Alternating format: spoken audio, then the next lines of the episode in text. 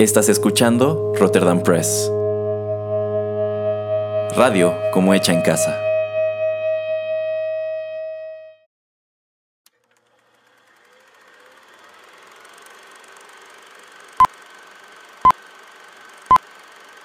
Rotterdam Press presenta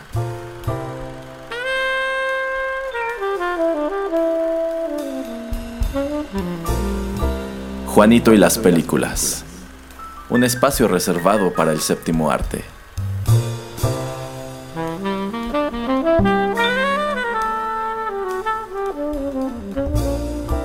Ocupa tu butaca. Comenzamos.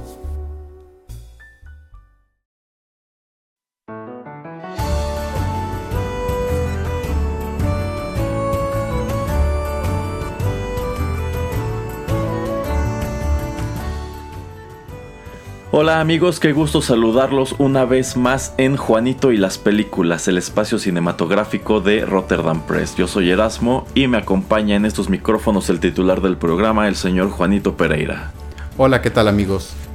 Y bueno, en esta ocasión abordaremos una película a la cual el señor Pereira ya le traía ganas como resultado de sus viajes recientes. Una cinta en la cual, le soy honesto, no había pensado en muchísimo tiempo y bueno, creo que al igual que en la emisión anterior, en esta ocasión abundarán los comentarios, ¿o no, señor Pereira? Sí, así es, una película bastante polémica y bueno, todo lo que desencadenó desde el año de 1986. Entonces, a darle, Erasmo, a darle. Así es, en esta ocasión estaremos platicando sobre Highlander, ya lo dijo el señor Pereira, esta cinta se estrenó en 1986, fue dirigida por Russell Mulcahy y estelarizada, de hecho yo creo que es la película más famosa de Christopher Lambert y, lo acompañan eh, Sean Connery, Clancy Brown y Roxanne Hart. Este, la verdad Highlander es todo, es todo un clásico y pues ciertamente tiene una historia pues curiosa e infame a la vez tras decir. Pero bueno, ya elaboraremos sobre eso en los siguientes bloques. Por ahora, ¿qué le parece, señor Pereira, si vamos con la canción obligada de este programa? Perfecto.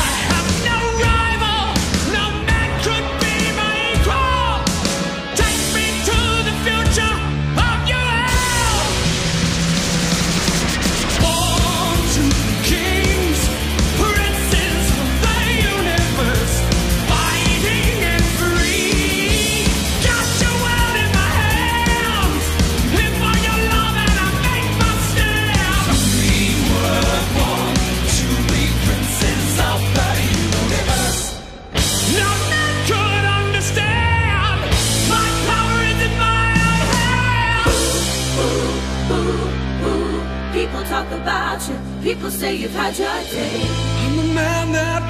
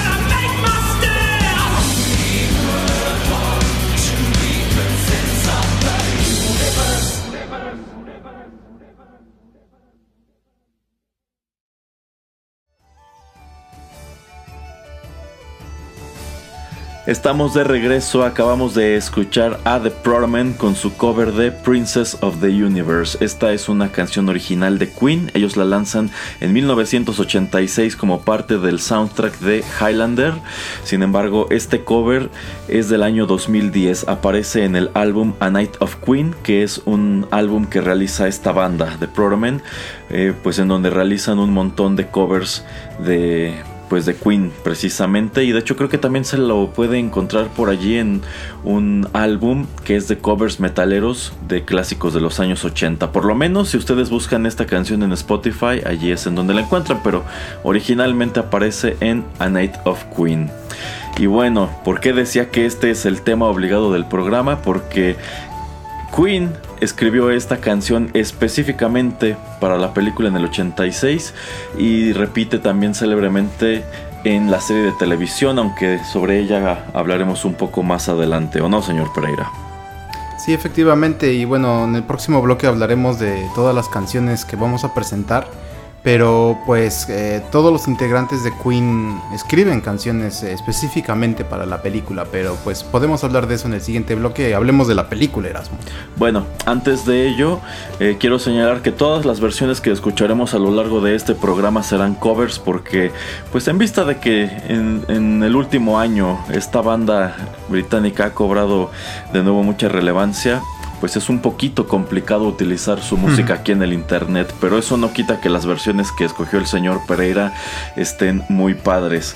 Aquí también he de agregar como anécdota personal que esta es la primera canción que a mí me toca escuchar de Queen y de cierta manera me creó a mí una especie de falsa expectativa de cuál era el auténtico sonido de la banda porque esta canción se escucha pues muy como de heavy metal, ¿no?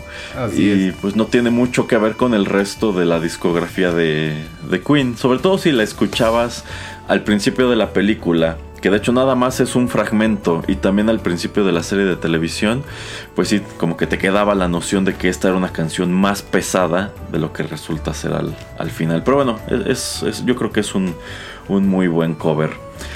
Bien, pues Highlander, ya se los dijimos, esta es una película del año 1986. Esta es una cinta de fantasía y también de acción y, aventura que nos cuenta la historia de Connor MacLeod, interpretado por Christopher Lambert. Eh, en este trabajo descubrimos que Connor MacLeod es un inmortal que nace en Escocia en el siglo XV me parece, XV o XVI. Y bueno, eh, después de ser herido en una batalla, él descubre que, no puede morir y que forma parte de una pues una especie de clan de inmortales que llevan muchísimo tiempo sobre la Tierra y que solamente pueden ser eliminados si les cortan la cabeza y quienes pues digamos que están en espera de un evento conocido como The Gathering o la reunión en, la cual pues los últimos inmortales que queden sobre el planeta lucharán entre sí y al final solamente debe quedar uno y ese es el que recibirá el premio, nada más se le llama así, el premio. Sí, y la verdad nunca nos explican exactamente cuál es el premio, sino hasta el final de la película. Y también digamos que hay una como profecía que establece que el que gane el premio pues va a poder regir al mundo pues en este en esta esencia eternamente dado que estos personajes son inmortales. Así es, y bueno, también otra cuestión que se maneja a lo largo de la película es que estos inmortales eh, pues no pueden tener hijos precisamente por su condición y de hecho sufren mucho a lo largo de sus vidas cuando tratan de crear relaciones personales porque pues mientras que ellos viven para siempre eh, sus seres queridos van, van muriendo. Y, un, y otro trato que yo creo que es de los más llamativos de todo este concepto de Highlander es el hecho de que precisamente como la única manera en que pueden morir es si les cortan la cabeza, los inmortales cargan consigo espadas y tienen pues peleas de espada eh, coreografiadas pues o muy padre o muy feo dependiendo en qué película lo vean. Pero pues la verdad cuando yo era niño, cuando vi esta película siendo niño, eh, todo, toda esta narrativa de los inmortales y de Connor MacLeod con su katana, a pesar de que es escocés, este, pues se me hacía muy interesante y también el personaje de, de Sean Connery. Esta película la verdad a mí me fascinaba cuando, cuando era pequeño y detonó en mí un gran, gran interés por la franquicia. Eh, sí, como, como lo comentas, a mí también me, me, gustaba bastante, aunque la verdad se me hacía muy complicada la historia cuando la veía de pequeño. Eh, pero como dices, me, me llamó la atención y, ya posteriormente, pues yo sí fui fan, por ejemplo, de, de, la serie de televisión, más que de las películas, porque pues, eh, si no mal recuerdo, la de Highlander la tuve que haber visto en el 5 o en alguno de estos canales donde la, la transmitieron, más que mis papás eh, rentándomela. Entonces, pues sí, esto hizo nacer en mí el gusto por la ciencia ficción y todo este tipo de caracterización de, personajes fantásticos y larger than life. Pero a ver, Erasmo, eh, eh, ¿qué, te, ¿qué te pareció? ¿Qué te parece el concepto de esta película? A mí, pues para ese año se me hace algo súper fresco y todavía para a una, a una hora se me hace un concepto bastante eh, chido. Eh, que podrían retomar y, hasta hacer como un reboot de toda la franquicia porque pues se me hace una, historia muy muy chida o el concepto se me hace de, de, principio muy chido. Ya la ejecución de las películas y de las secuelas pues no tanto, pero pues en sí al principio sí, sí me gusta cómo, cómo puede llegar a ser una trama relacionada a Highlander y a los inmortales. Bueno, aquí hay que decir que esta película fue, bueno, o está basada en una historia escrita por un individuo llamado Gregory Wyden. Mm. Él, eh, pues, él es quien concibe todo este concepto de inmortales misteriosos porque en realidad no se sabe de dónde vienen o a qué se debe que pues eh, bueno este no nacen como personas normales sino que pueden eh, vivir para siempre y uh -huh. que al parecer están bueno como que sienten una especie de atracción unos a otros y están destinados a, a pelear entre sí eh, y bueno están persiguiendo un premio igual de misterioso que igual dependiendo qué película vean, pues va cambiando, que ese es otro, como otra especie de trademark de esta serie, que la continuidad de pronto está muy, muy poco clara. Eh, uh -huh. La verdad yo creo que como, como concepto, como que todo este principio de la historia, pues sí suena muy padre, ¿no? Este, uh -huh. de pues individuos que están ocultos entre nosotros, que llevan mucho tiempo acumulando conocimiento. También vemos, vemos en esta película que acumulando eh, riqueza. Y pues como que al mismo tiempo tratando de encontrar lugares en donde encajar en el mundo. Y pues que van viajando, que van conociendo diferentes personas. Pero pues algo que parece ser la constante de sus vidas siempre es el combate. Eh, a mí, a mí, me gustaba mucho, y digo que me gustaba porque la verdad esta es una película eh, cuya... Eh, bueno, de la cual mi opinión ha cambiado un poco a, través del tiempo. Yo creo que sobre todo eh, si tomamos en cuenta la, las secuelas, pero uh -huh. yo creo que esta es una muy buena idea que pudo haber tenido un mejor desarrollo o que quizá no habría sufrido muchas de las cosas que sufrió. Quizás si hubiera sido una historia un poquito más aterrizada, porque a fin de cuentas la primera película nunca hay, hay, muchas cosas que no termina de explicarte, como todo este asunto de la inmortalidad y uh -huh. pues tampoco te queda muy claro exactamente qué es lo que hará este inmortal que obtenga el premio cuando sea uh -huh. el, el, único que quede. Eh, no lo sé, yo creo que si este individuo Wyden hubiese aterrizado más estos conceptos, nos habríamos ahorrado los dolores de cabeza de las películas siguientes.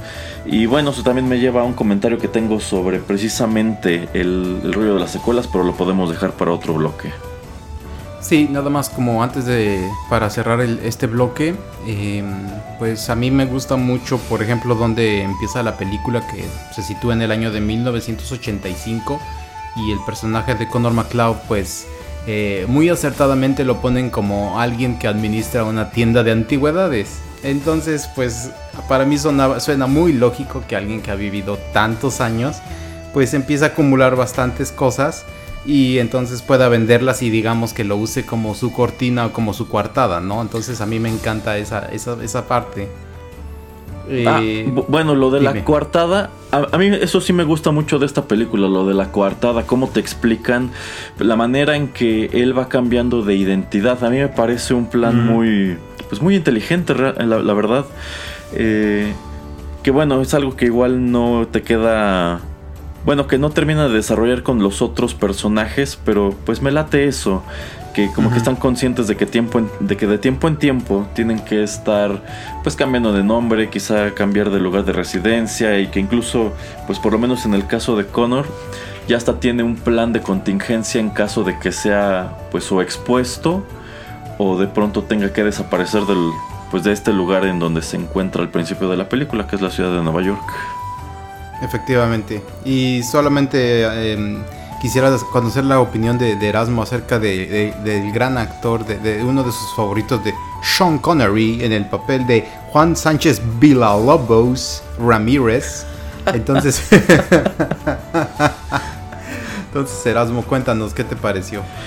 Bueno, yo creo que si esta película con este mismo elenco se realizara hoy día, hay algo que le criticarían bastante que es pues la elección de los actores y los personajes que les dieron.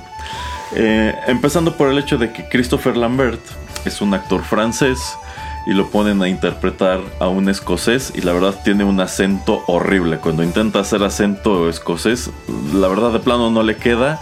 Y, y en cambio ponen a hacer a un actor escocés a un pues egipcio que en este periodo de la historia vive en España y tiene un nombre español y no puede pronunciar el apellido Villalobos. Pero bueno, este uno, bueno, el actor más famoso de este reparto en su momento era sin lugar a dudas Sean Connery. Christopher Lambert apenas empezaba a abrirse camino. Eh, y, es célebre esta anécdota de que Sean Connery grabó todas sus escenas en una semana porque él no quería dedicarle mucho tiempo a este rodaje. No sé si porque no le tuviera mucha fe a la película, pero su personaje termina volviéndose tan entrañable y él, y él eh, desarrolla tan buena relación con Christopher Lambert que una de las exigencias de Lambert para regresar a Highlander 2 es que él quería que devolvieran también a Sean Connery. Y bueno, si tomamos en cuenta cuál es el destino de Sean Connery en esta película, dices, pues no. Y bueno, eso da como resultado la historia o el pretexto de por qué está Sean Connery en la segunda película. Pero se me hace padre, se me hace padre que él sirva como este, como este mentor, que es quien viene a explicarle pues quién es y más o menos cuál es el lugar que él está ocupando en el mundo, cuál es su destino. Eh, aunque bueno, también es difícil saber cómo es que Ramírez está consciente de que pues eh, Connor llegará a donde llegará. Eh, pero me late bastante la dinámica, se me hace un rollo muy tipo Luke Skywalker, Obi-Wan Kenobi, si quieren verlo así, o Luke Skywalker y Yoda. Pero pues sí, sí creo que de los personajes que aparecen en la película, uno de los más entrañables es sin duda el suyo. Erasmo, eh, eso de que sepa a dónde va a llegar, yo creo que eh, los hermanos Wachowski se, lo fusilaron para hacer al personaje de Morpheus, acá todo misterioso con Neo. Ándale, señor Pereira, esa sería otra comparación pues más o menos válida. Son como Neo y como Morpheus.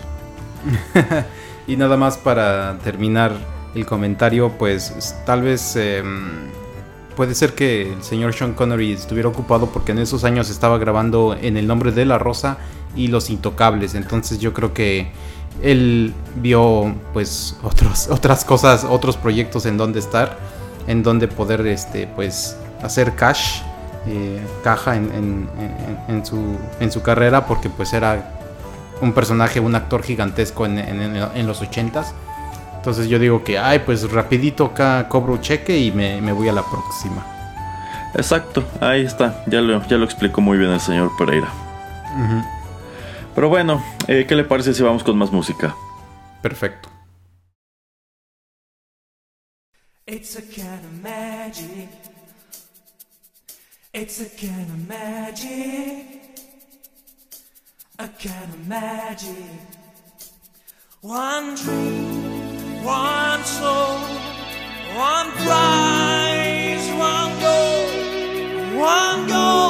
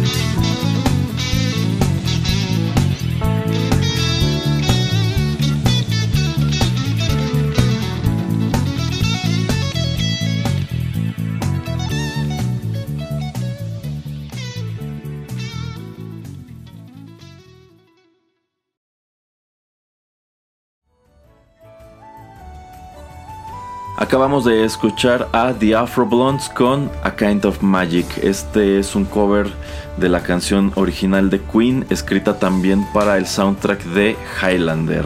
Y bueno, creo que en este bloque ya es imperativo hablar sobre esta banda y cuál es su relación con la película, ¿no, señor Pereira? Sí, efectivamente, como ya estábamos comentando, pues eh, el director se acerca a esta banda pues mediante a ciertos contactos, la verdad no te explica exactamente cómo, pero te dice el, dir- el director de la película, ah, pues yo era una persona muy influyente en ese entonces, entonces eh, pues I pulled some strings, como se diría en inglés, el director Russell Mukali, Ajá, movió sus palancas. Exactamente. Y entonces fue como empezó a, a tratar de convencer a, a todos los que son integrantes de, de esta banda para que escribieran, pues por lo menos una canción, la canción principal para la película. Eh, él les enseña 20 minutos de lo que ya lleva eh, grabado de la película, un, corte bastante pues eh, pequeño, resumido de lo que es la historia y también les cuenta y les enseña guiones, etcétera. Y entonces pues Freddie Mercury, Brian May todos ellos se emocionan, les gusta bastante la idea y pues dicen, ¿sabes qué? No te voy a hacer solamente una canción, te voy a hacer varias y creo terminan haciendo entre 6, 8 canciones y por eso vamos a escuchar en este programa tantas canciones que aparecen en, en ese LP A Kind of Magic que también sale en el año de 1986 eh, y pues está casi totalmente al 100% dedicado a la película, aunque oficialmente pues no lo es. Exacto, exacto. Y bueno, eh, de hecho, precisamente nada más habían contratado a Queen para que escribiera el tema principal que terminó siendo Princess of the Universe. Eh, que bueno, un dato interesante es que la versión definitiva de Princess of the Universe no sale creo que hasta dos años después, porque aquí en la película eh, al principio solamente se escucha, digamos que la introducción y el primer, este, el primer verso no alcanza a llegar al coro. Y bueno, si ustedes le prestan atención, eh, esa grabación es, es ligeramente distinta a la que termina siendo la oficial en, eh, en- en- en el álbum posterior de Queen. Porque, por ejemplo, eh, pues yo creo que muchos nos acordamos sobre todo de pues estos chillidos que hace la guitarra al principio de la canción, pero esos están ausentes en la película. De hecho, en la película podríamos decir que se escucha incluso un poco más pesada que en la versión definitiva. Eh, y bueno, efectivamente a Freddie, Mercury y a Queen les late tanto pues esta historia, todo este concepto y deciden escribir más música para, para la misma. Básicamente el soundtrack está, eh, bueno, es realizado totalmente por Queen. Y de hecho, bueno, ¿por qué menciona el señor Pereira que el director Russell Mulcahy tenía palancas y pudo acercarse a Queen para pedirles que escribieran este tema? Pues porque en realidad este es un director no tanto de cine, sino de videos musicales. Entonces yo estoy seguro que por allí él debía conocer a gente pues eh, con influencias que le permitió realizar esto, pero también cabe señalar que en realidad Queen no era su primera elección para grabar el soundtrack de la película, él se había acercado antes a la banda Marillion, pero pues ellos este ellos no, no, no lo hicieron porque estaban ocupados con una gira. Eh, que de hecho esto es algo que la banda ha dicho que lamenta, que ellos lamentan pues no haberse dado el tiempo de musicalizar Highlander, aunque la verdad yo, yo pienso que parte de lo que hizo que funcionara la película era precisamente la música de Queen. Que, Efectivamente. que bueno, estamos hablando del año 1986, esta ya era una banda muy popular, yo creo que en general más popular que Marillion, entonces eh, creo que esto también le dio mucho, pues mucho empuje. Eh, terminan escribiendo efectivamente cinco canciones para la película.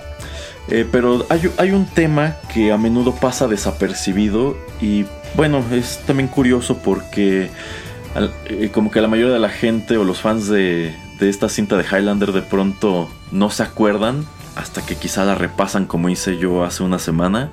Y es el hecho de que Queen se avienta para esta cinta un cover de New York, New York. Eh, que bueno, es un tema más asociado con Frank Sinatra, se escucha durante esta secuencia, pues francamente un poquito ridícula, cuando el Kurgan se roba el interés romántico y se la lleva en un coche a, a pasear por Nueva York a toda velocidad. este, y bueno, durante mucho tiempo como que persistió la, la curiosidad, ¿no? De que cuando van a, a sacar la versión completa de este cover que hace Queen de New York. Pero es que no existe versión completa. En realidad, lo único que grabaron es ese fragmento que se escucha en la película, porque a decir de Freddie Mercury, él detestaba esa canción. La tiene que grabar porque, pues supongo que alguien consideró que para esta escena en donde muestran muchos lugares emblemáticos de, de Nueva York, como el puente de Brooklyn, como este, pues todo este skyline lleno de rascacielos, pues supongo que crean que era una buena canción, a pesar de que se supone que esta es una escena más espeluznante, ¿no? Cuenta la leyenda de que sí existe la canción completa, pero como comentas de que él odió la canción o la detestó como, como les quedó su versión, Ajá. entonces que nunca la quiere, nunca va a ver la luz la canción, pero sí cuenta la leyenda de que la grabaron completa. Ok, ok. Pues quién sabe, con eso de que hace un año volvió a ponerse muy de moda Queen, a lo mejor por allí rascan entre las cintas perdidas y la Ojalá encuentran. no. La verdad el cover se escucha muy bien, ¿eh? A mí, por lo menos a mí me gusta cómo se escucha. Pero es un fragmento bastante pequeño, entonces quién sabe cómo les habrá quedado toda la canción. Mm, Pues sí, y si tomamos en cuenta que quizás hasta la grabaron de mala gana, igual y el, el producto final no está muy chido. Pero bueno, está la influencia de Queen en la historia de Highlander, que pues de cierta manera yo creo que en las películas subsecuentes y en todos los productos relacionados tú esperarías encontrar por lo menos Princess of the Universe, que en general es aceptado como el tema de la película, como el tema de Highlander, pero solamente lo encontramos de regreso en la serie de televisión, en donde también se escucha durante el opening, aunque allí sí utilizan la versión definitiva que eh, pues grabaron posterior al estreno de, de Highlander. Eh, aquí también como anécdota personal he de decirles que eh, yo vi primero la serie de televisión y Highlander 2 antes que la película original. Según yo también, sí, según yo también. Bu- Bueno, es que estábamos muy chicos cuando salió la original y este yo me acuerdo que bueno, yo no recuerdo que hayan pasado la original en el canal 5, yo me acuerdo mucho que pasaban la 2. Este, y alguna vez también pasaron la 3, pero como que el producto de Highlander por excelencia eh, en aquellos tiempos, por lo menos aquí en la televisión mexicana, era la serie de televisión que pasaba en el canal 4. Así es. Sí, efectivamente. Eh, no, no me acuerdo tampoco mucho de, verla. Eh, las películas, la primera como comentas, más la 2, más la 3. Y, y sobre todo, como dices, la serie, sí, yo sí, sí veía la, la serie de televisión. Eh, pero antes de saltar a ese, a ese punto, ¿qué te parece que, em, en e- que esta tendencia empezó en los 80s de, bandas como Queen, eh, pues haciendo la banda sonora de películas? Porque tenemos también que mencionar de que supongo Queen estaba también, o sea, aceptó hacer eh, eh, canciones para esta película, dado que para el año de 1980 eh, su octavo álbum se titula Flash Gordon y pues Flash Gordon también fue una película, está basada en, una serie de, cómics. Eh, para los que no ubican eh, esa película, pues eh, tal vez si han visto la, las de, la de Ted o la de Ted 2, eh, el actor que interpreta a Flash Gordon, Sam J. Jones, pues sale ahí. Es una película bastante rara esa también. Puede que hasta traigamos un especial de esa película que es bastante vieja. Pero pues también se me hace un dato curioso, ¿no? De que ese álbum en verdad sí es específicamente hecho para, para esta película. Pero pues es más que nada es instrumental. Se- según yo nada más hay dos canciones donde, donde hay letra y música. Entonces, no sé, Erasmo, ¿qué, ¿qué te parece eso de que, pues, más o menos en ese entonces empieza a haber varios grupos que, que, que apuestan por las películas? Pues es que yo supongo que se dieron cuenta los estudios que esta era otra manera de jalar más gente al, al cine o de cierta manera como que clavarte el título de la película incluso si no ibas a verla. Por ejemplo, eh, yo no fui a ver la última versión de A Star is Born pero estoy Ajá. muy consciente de cuál era la canción principal porque la ponían a cada rato en el radio. Entonces supongo que pues de esta manera a lo mejor este si te gusta la canción, por ejemplo, si escuchabas si escuchas Princess of the Universe y en algún momento investigando te enteras que esa canción fue el tema de una película del 86 llamada Highlander, igual y dices, "Ah, bueno, pues voy a verla, igual y está padre, ¿no?" Entonces, eh, pues creo que allí encuentran una manera de pues hacer negocio y también promover dos productos a la vez. Entonces se me hace se me hace interesante, creo que esta es una tendencia que desde entonces persiste porque pues por allí, por ejemplo, tenemos a músicos como como Johnny Greenwood de Radiohead que lleva en paralelo una muy exitosa y muy interesante carrera como compositor de música para cine. En- y bueno, pues como son nombres con los que el público está familiarizado, pues igual y, y dices, a mí me gusta Radiohead, acabo de enterarme que uno de los integrantes también hace música para cine, voy a echarle un ojo a las, a las películas que ha musicalizado, a ver qué tal está ese trabajo. Sí, sí, efectivamente, concuerdo con, con lo que dices. Pero bueno, eh, ¿qué le parece señor Pereira si antes de saltar a este tema de la serie de televisión, escuchamos otra canción?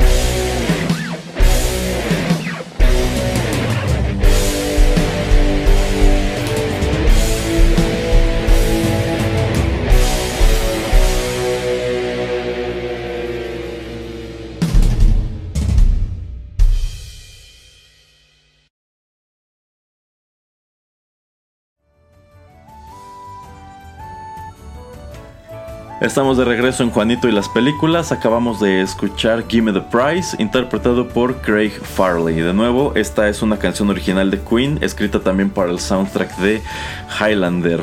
Y bueno, ha llegado el, momento de hablar de uno de los productos más exitosos de esta franquicia después de la película original, que es la serie de televisión que se transmitió entre 1992 y 1998 titulada sencillamente Highlander The Series.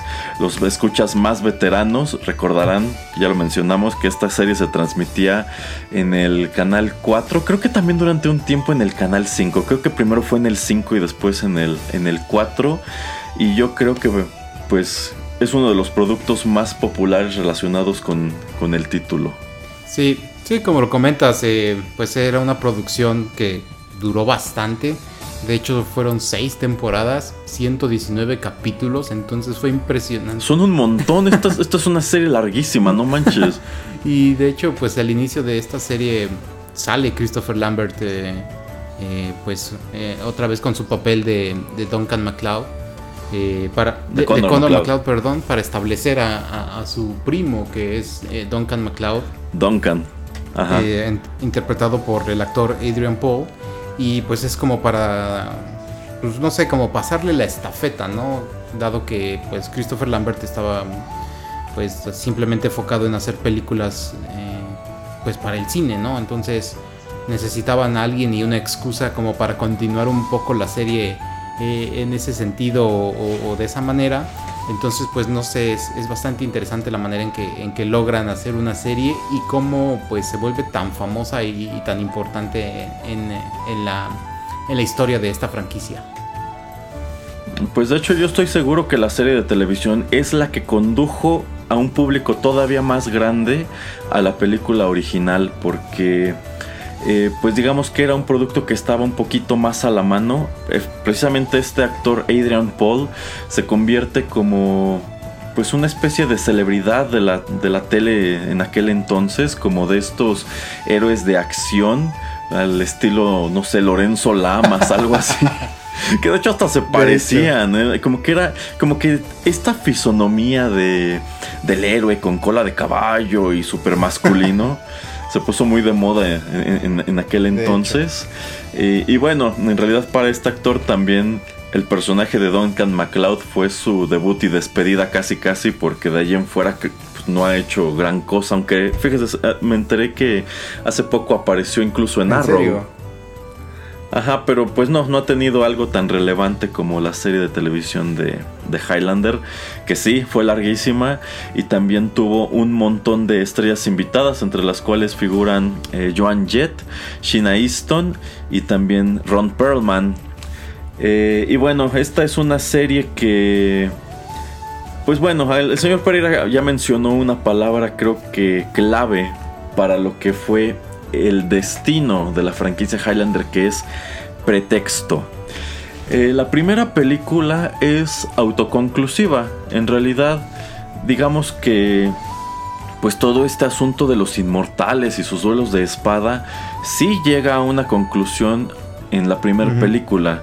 Entonces, el estudio francamente buscó un pretexto para hacer otra y hacer más dinero en vista de que la película le fue este, bueno, en el año de su estreno no le fue súper bien con la crítica, por lo menos en Estados Unidos. Esta película es más popular en, en Europa y posteriormente es que adquiere el estatus de culto.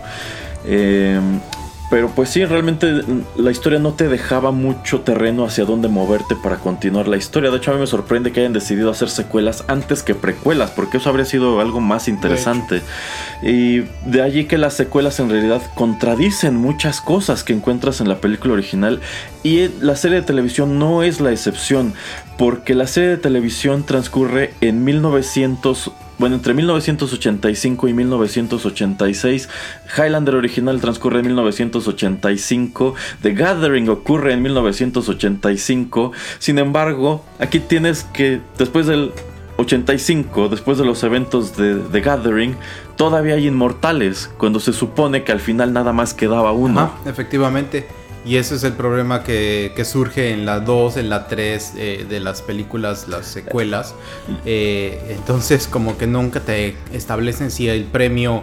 Pues ¿qué crees Erasmo? Son varios premios, entonces tú puedes escoger. Y puedes hasta yo creo hacer catafixia y toda la cosa.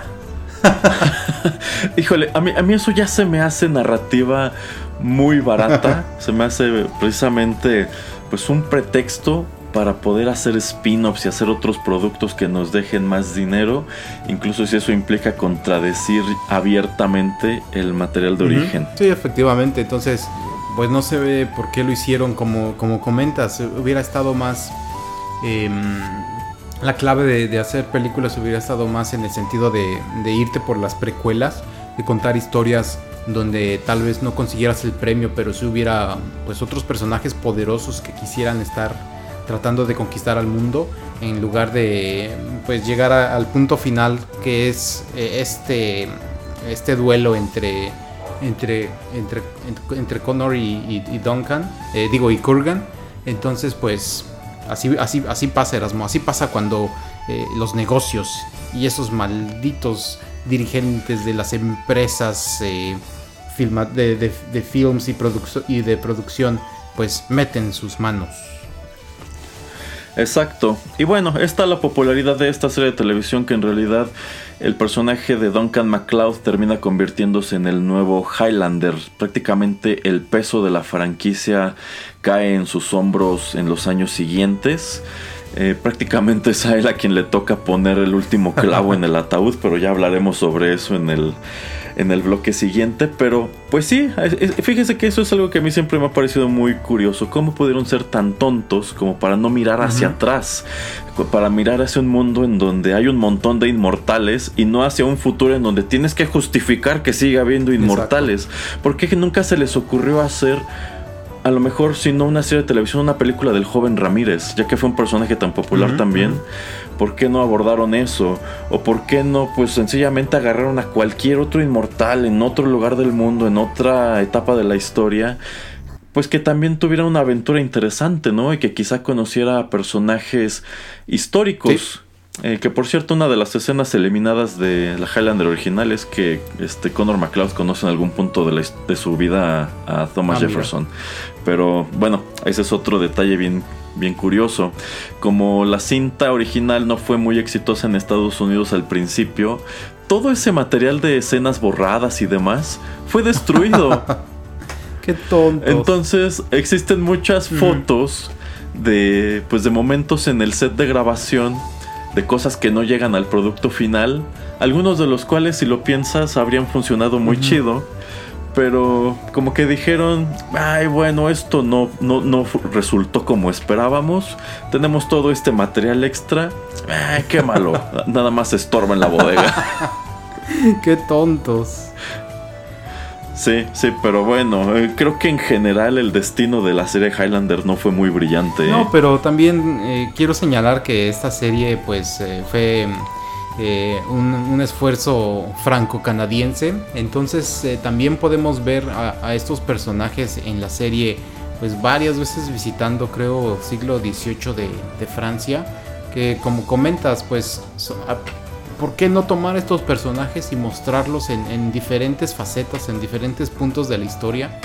Eh, gente que pues es que viaja, que es conocedora, que quiere aprender, que puede pues influenciar ciertos aspectos de, de lo que ha sucedido a través de la historia. ¿Por qué no hacerlo de esa manera, no? Entonces no entiendo cómo, cómo pudieron perder esa oportunidad, pero por lo menos eh, de una u de otra manera esta serie fue pues tan exitosa que duró tanto Erasmo. Entonces también son esas cosas que no te puedes explicar a veces como un producto que tal vez suena un poco extraño o que no tiene pues ciertamente un curso bien fijado puedes llegar a ser tan grande como lo fue la serie por lo menos. Así es, de hecho, pues otro dato que se desprende de la popularidad de la serie es que tuvo su propio spin-off que se llamaba Highlander the Raven. Eh, en realidad solamente duró una, un- una temporada y decidieron agarrar a una integrante del elenco llamada Elizabeth Grayson, quien hacía el personaje de Amanda.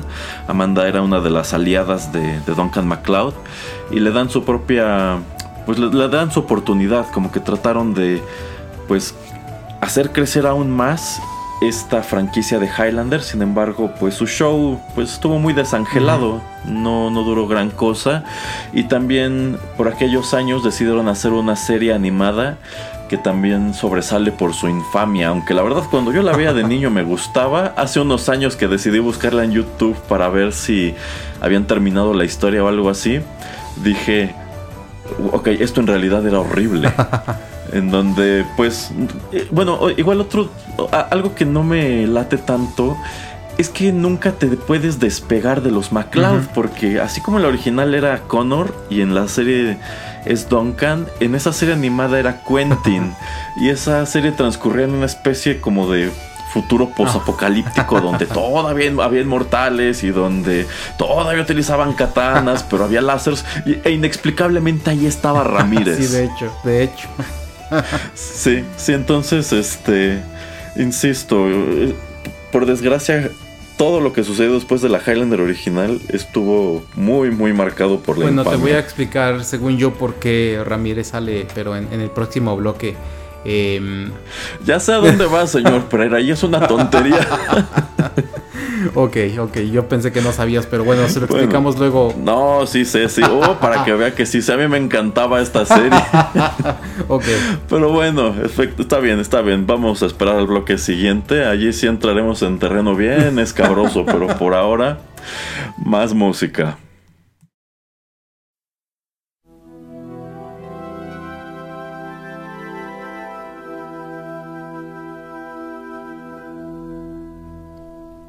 There's no time for us. There's no place for us.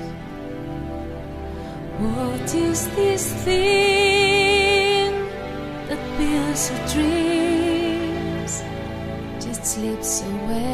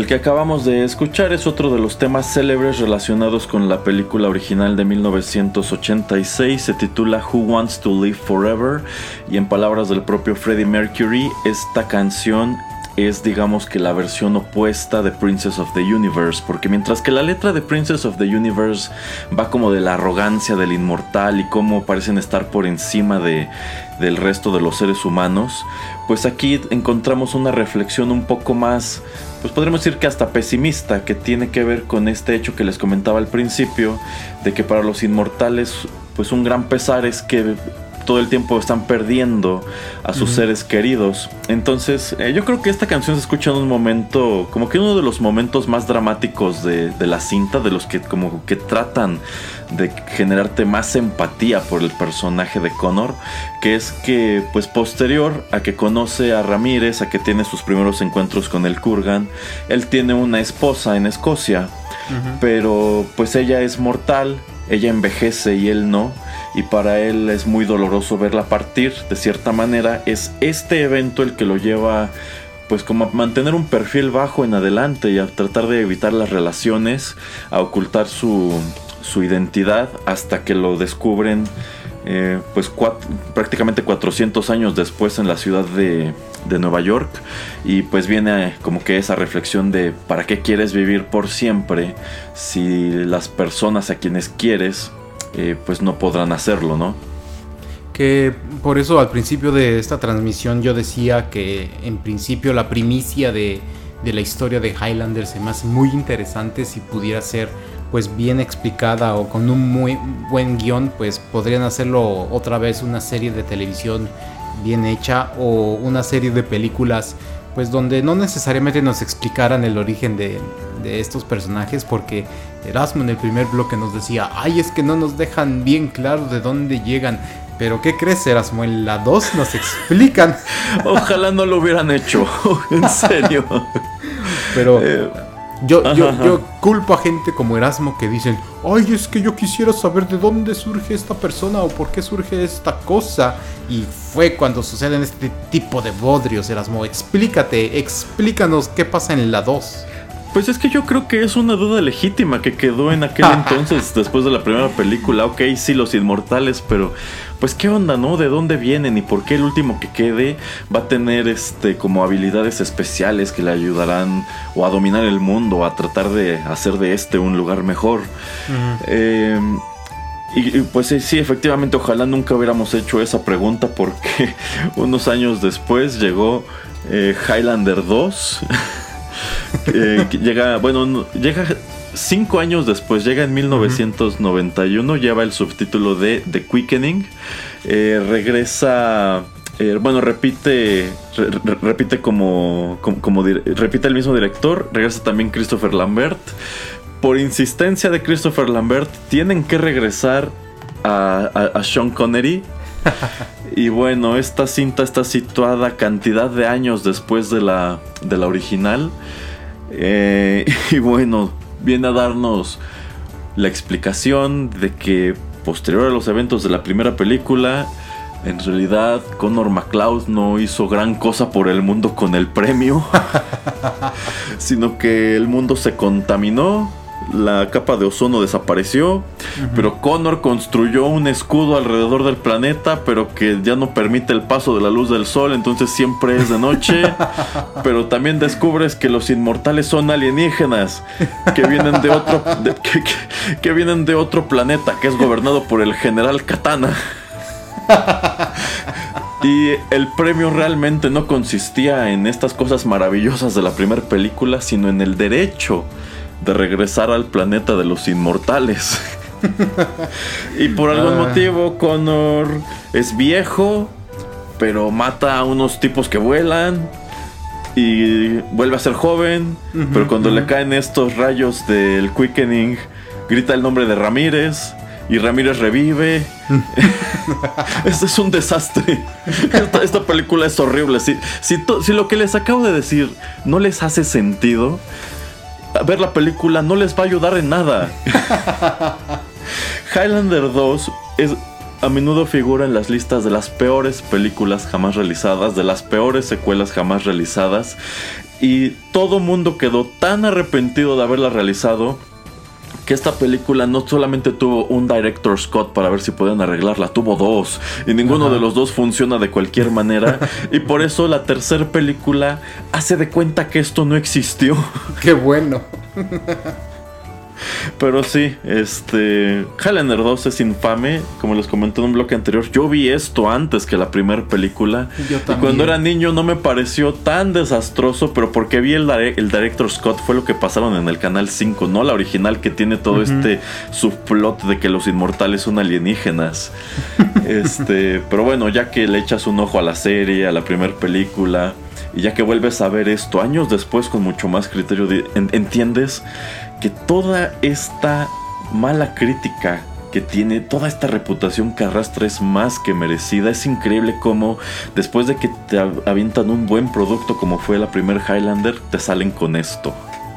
Sí, y bueno, para bien, para mal, la serie de televisión sale un año después, ¿no? Entonces, el éxito o la manera en que la gente hablaba de este par de películas, pues hace que todos nos emocionemos para, para que salga la, la serie de televisión o alguien para que apueste su dinero eh, en producir un producto para la, televisión.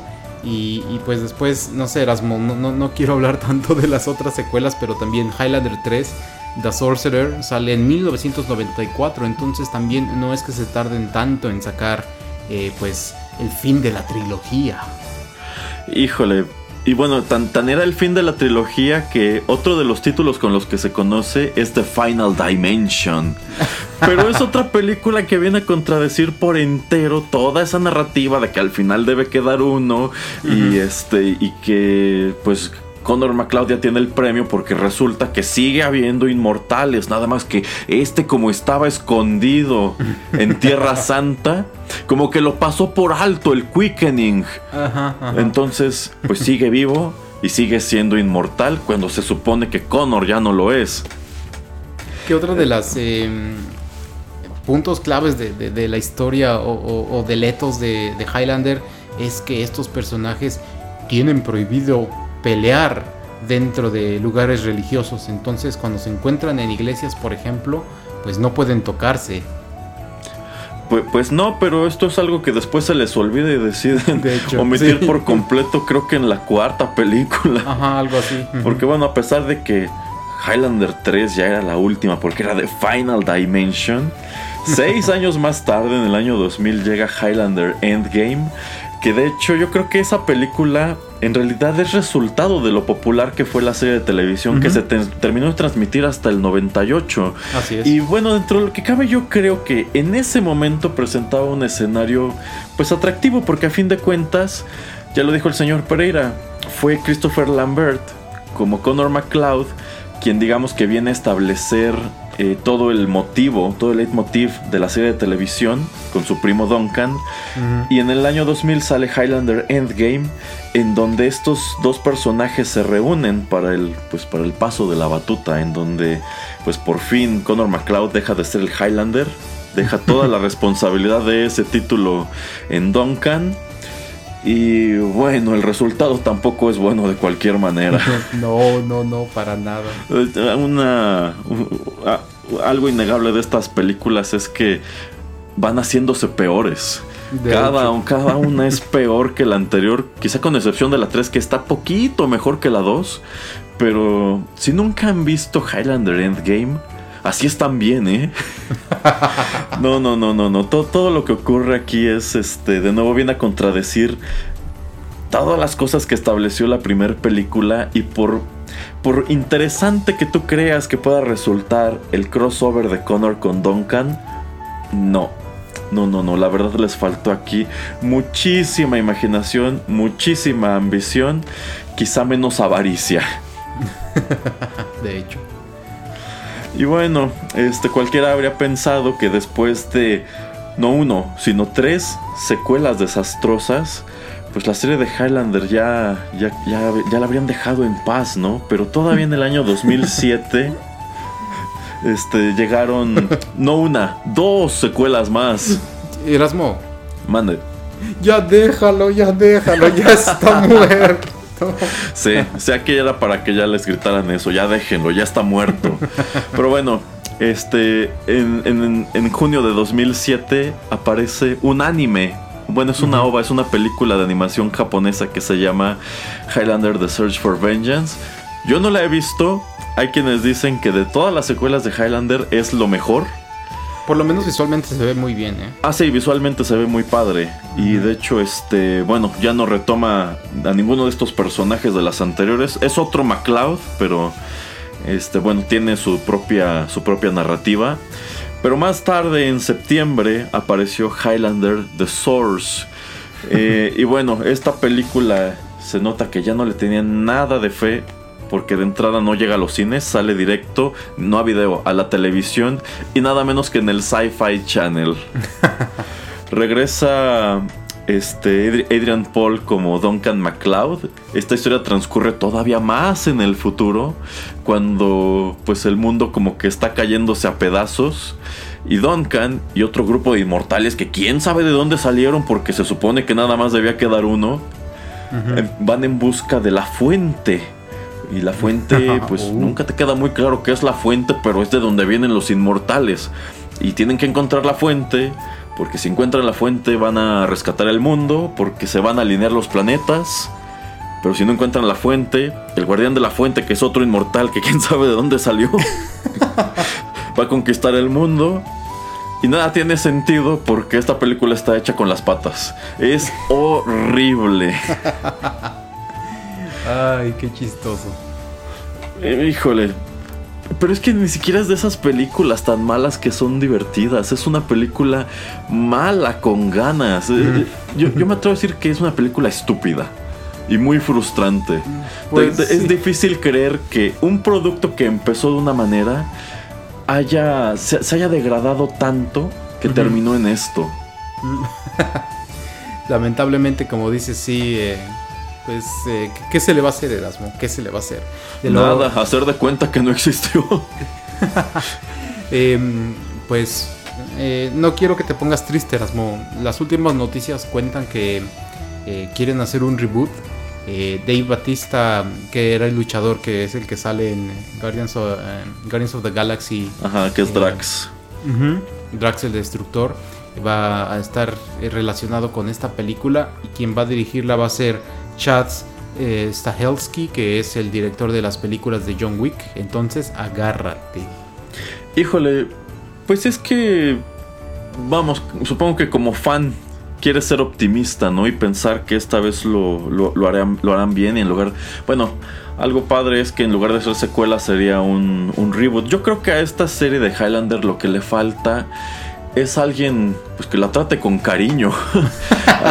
Alguien, al- alguien con imaginación, este, que respete el concepto y que elabore sobre este de manera positiva en lugar de nada más buscar maneras de extender la, la serie en nombre de, de ganar más dinero.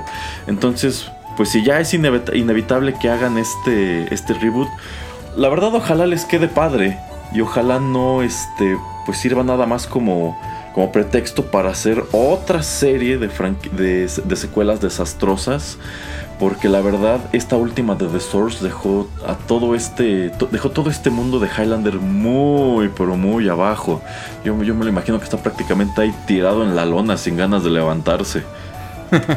Pues sí, como dices, necesita alguien que la trate con cariño. eh, ojos frescos, una- un guion pues bien establecido y, y ojalá pues eh, pudieran eh, respetar eh, el material de origen y, contarnos algo que tal vez te deje este, un poco de huecos para que no haya tanta mezcolanza o tantos problemas en, en caso de que fuera exitosa y sacaran más secuelas del reboot.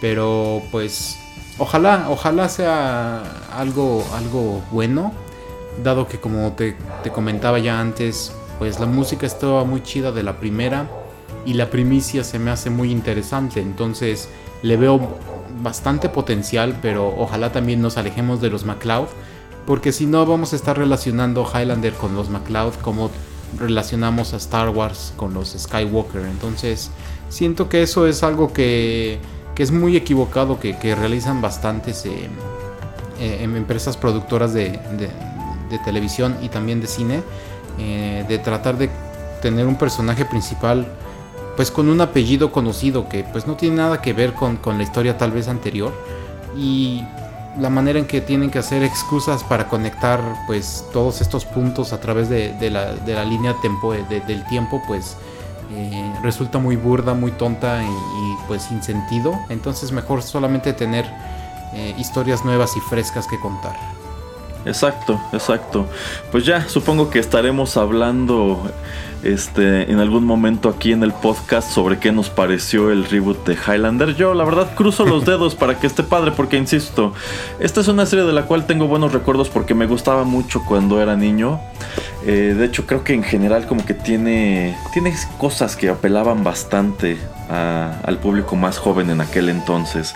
Entonces, pues insisto, eh, yo, yo sí quiero mantenerme optimista como fan de la serie para que no, no echen esto a perder, para que devuelvan a Highlander en don- a donde debería de estar.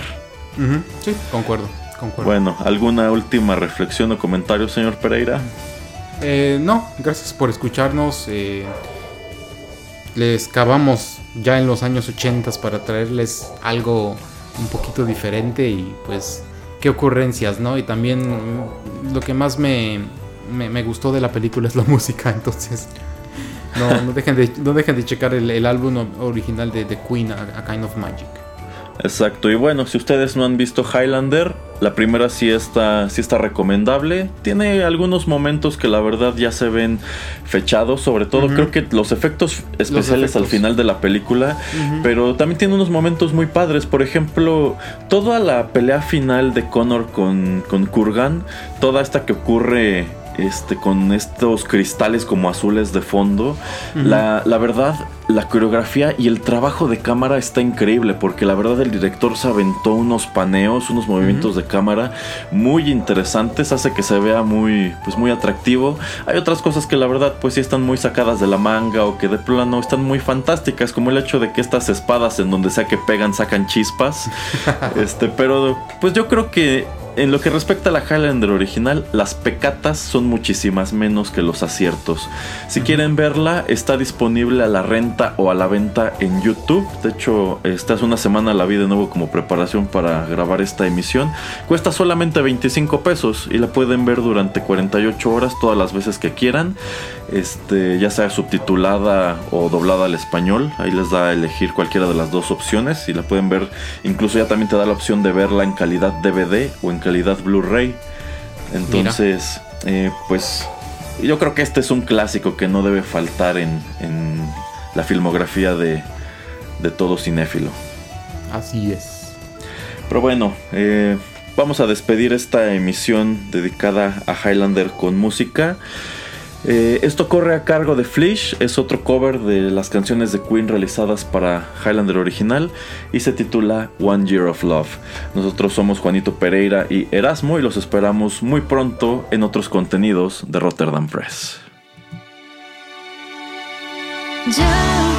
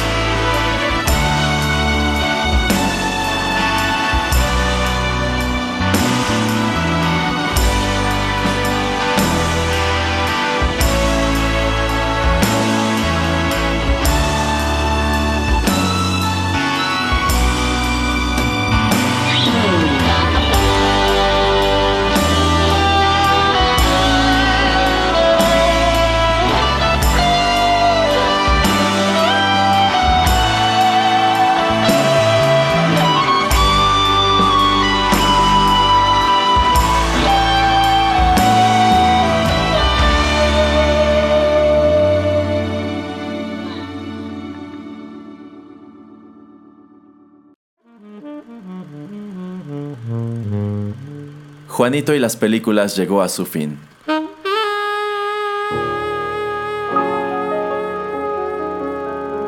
Pero no te vayas todavía, que hay permanencia voluntaria.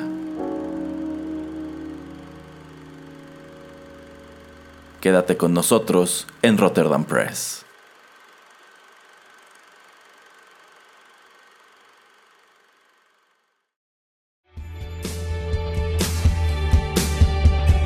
Estás escuchando Rotterdam Press.